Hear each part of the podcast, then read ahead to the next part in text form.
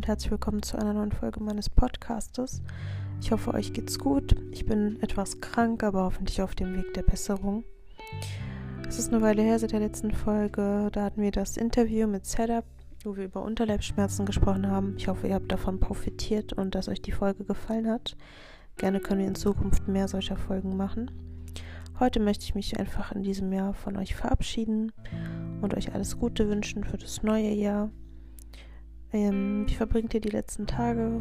Wie bereitet ihr euch aufs neue Jahr vor? Was habt ihr geplant? Habt ihr Vorsätze oder habt ihr keine? Ich habe mir früher immer eine Liste gemacht mit Dingen, die ich im neuen Jahr umsetzen will oder die ich erreichen möchte. Aber irgendwann habe ich dann damit aufgehört, weil ich mir dachte, ich brauche eigentlich gar kein neues Jahr, um Sachen zu ändern. Ich habe ja jeden Tag die Möglichkeit. Ein Beispiel ist zum Beispiel, ein Beispiel ist zum Beispiel, die Fitnessstudios. Im Januar ist euch das mal aufgefallen, sind die Fitnessstudios so voll, weil die ganzen Menschen nach den Feiertagen einfach Sport machen möchten und ähm, wieder fit werden wollen. Sie ernähren sich wieder gesund. Und ja, es, also ich habe selber sehr ungern im Januar im Fitnessstudio trainiert. Und lustigerweise endet bei mir im Januar mein ähm, Vertrag beim Fitnessstudio.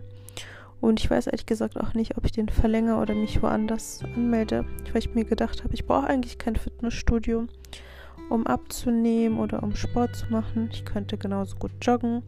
Ich kann genauso gut Homeworkouts machen. Das haben wir auch zur Corona-Zeit erlebt, wo es dann andere Optionen gab. Was ich damit sagen möchte, ist, dass man immer eine Möglichkeit findet, etwas zu ändern.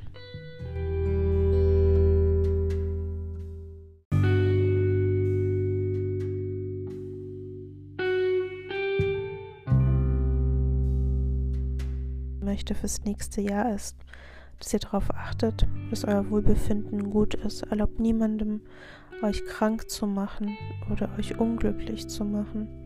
Achtet darauf, dass es an erster Stelle euch gut geht und dann euren Liebsten und alles andere ist egal.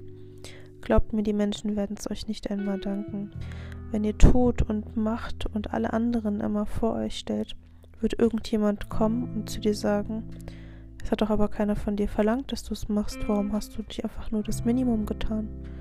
Und das Traurige daran ist, anstatt eure Gutherzigkeit, die es sowieso sehr selten in dieser Welt gibt, zu loben und hervorzuheben, werdet ihr dafür schuldig gemacht, dass ihr so ein gutes Herz habt.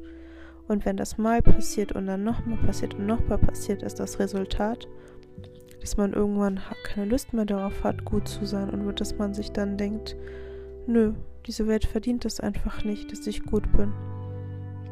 Und mit der Zeit verändert man sich und wird genauso wie alle anderen. Man schwimmt mit dem Strom mit. Und ich sag euch nein. Ein gutes Herz zu haben in dieser Welt ist eine Seltenheit. Deswegen achtet darauf, dass euch das keiner nimmt und lasst euch nicht kaputt machen, wer ihr selber seid. Ihr zeichnet euch dadurch aus, dass ihr so ein gutes Herz habt.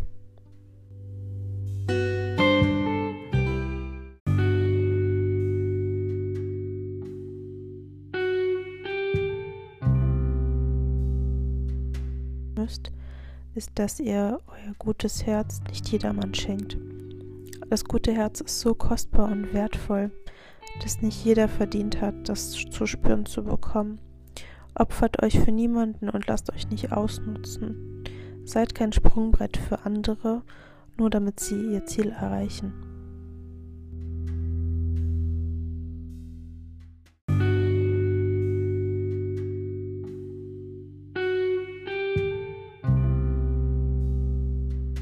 Bett finde ich ein schönes Beispiel, weil sie buchstäblich auf euch herumtreten, damit sie nach oben gelangen. Und ihr bleibt unten.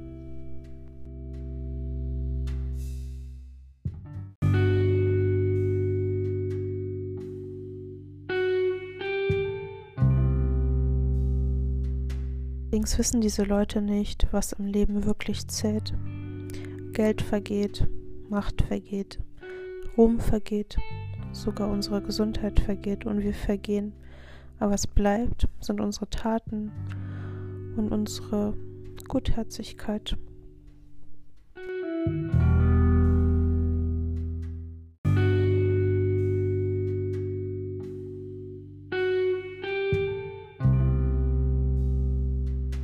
Liebe Freundin sagte mal zu mir, ich weiß, dass wenn ich im Sterben liege und alle Bilder aus meinem Leben an mir vorbeiziehen, dass dein Gesicht auch dabei sein wird.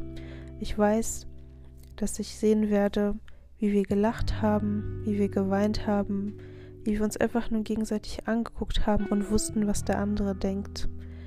Und das waren für mich die wertvollsten Worte, die jemand zu mir sagen konnte, dass er kurz vor seinem Tod mich als Erinnerung hat. Und zwar im guten Sinne.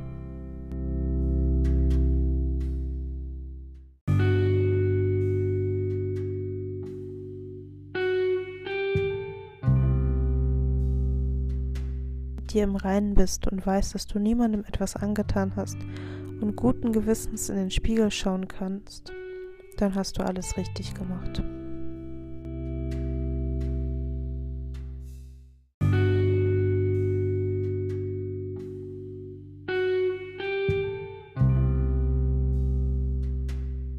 Kurz, um es mit negativen Menschen zu verbringen.